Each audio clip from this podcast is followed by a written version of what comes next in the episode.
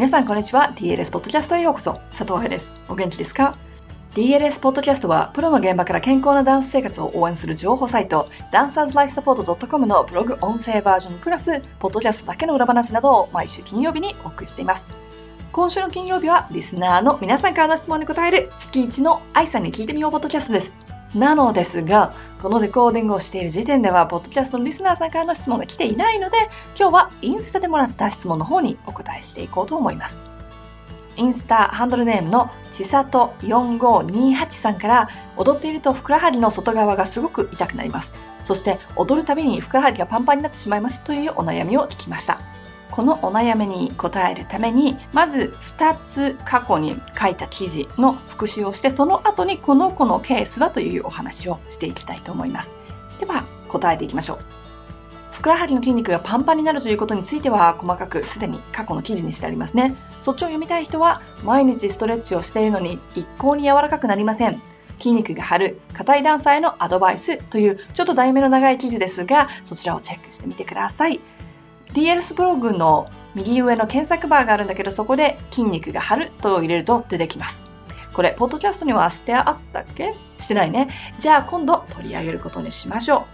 次はふくらはぎの外側がすごく痛くなるというところね。ふくらはぎには4つのお部屋があるんだよということも記事にアップしてありますね。お部屋のことをコンパートメントというので、その痛みのことをコンパートメントシンドローム、コンパートメント症候群と日本語でいいのかと言います。そちらの記事で4つの部屋にはそれぞれどんな筋肉が住んでいるのかという説明がしてあるので、そちらも読んでください。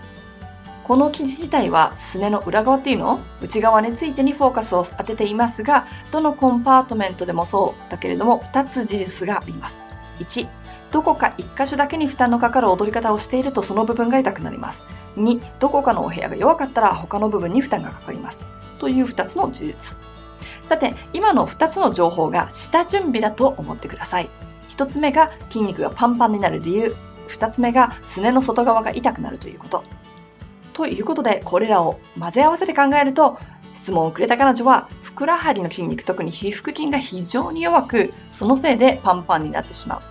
う。そして皮腹筋が入っている後ろ側のお部屋が弱いので、すねの外側のお部屋に痛みが出てきているということがわかります。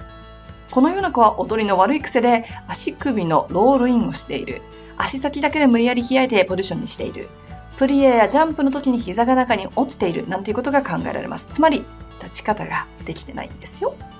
また、レッスン前、レッスン中にふくらはぎのストレッチばかりやっているというのももしかしたらあるかもしれません。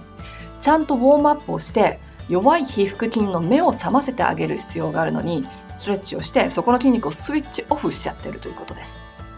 すねの外側をストレッチすることはできるのですが、そんなに多くのダンサーがやり方を知らないっていうのを考えると、多分普段は弱い部分をストレッチして弱くし続けて硬い部分痛い部分のケアはほとんどしてないっていう感じではないでしょうか。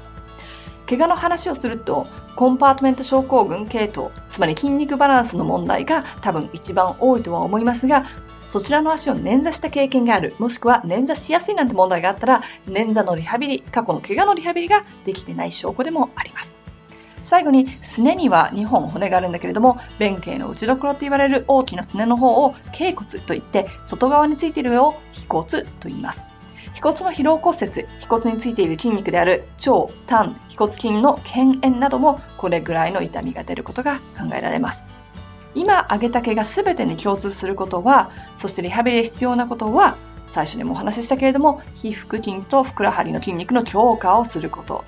と立ち方のミスの直すこと。これが痛みなくふくらはぎがパンパンにならずにレッスンをする仮になります。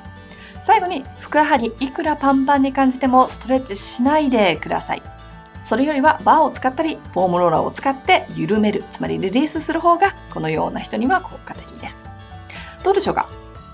最初からかなり難しいトピックになっちゃったかなと思いますが、読み返してメモを取りたいという人もいると思うので、www.dancerslifesupport.com スラッシュエピソード213というページにこのポッドキャストの文章版も一緒にアップしておきますので、そちらも見てみてください。愛さんに聞いてみようポッドキャストは毎月行う予定です。準備やレコーディングと編集というスケジュールの関係上、そのポッドキャストが出る1週間前までに質問を送ってくださいね。今回みたいに怪我の話でもいいですが、私に聞いてみたいこと、意見を知りたいこと、この本についてとか、このトピックについてなんて、そういう質問でも大丈夫です。質問は hello.dancerslifesupport.com に送ってください。その際、見つけやすいように、ポッドキャスト質問と明記してもらえると、ごひいきして選ぶことができます。ということで、今日も最後まで聞いてくださってどうもありがとうございました。来週のポッドキャストはすでに9月ですか。来日までのカウントダウンが始まっているだろうという時期ですが、いつも通り記事をピックアップしていきたいと思います。ではまた来週お会いしましょう。ハッピーランシング、佐藤愛でした。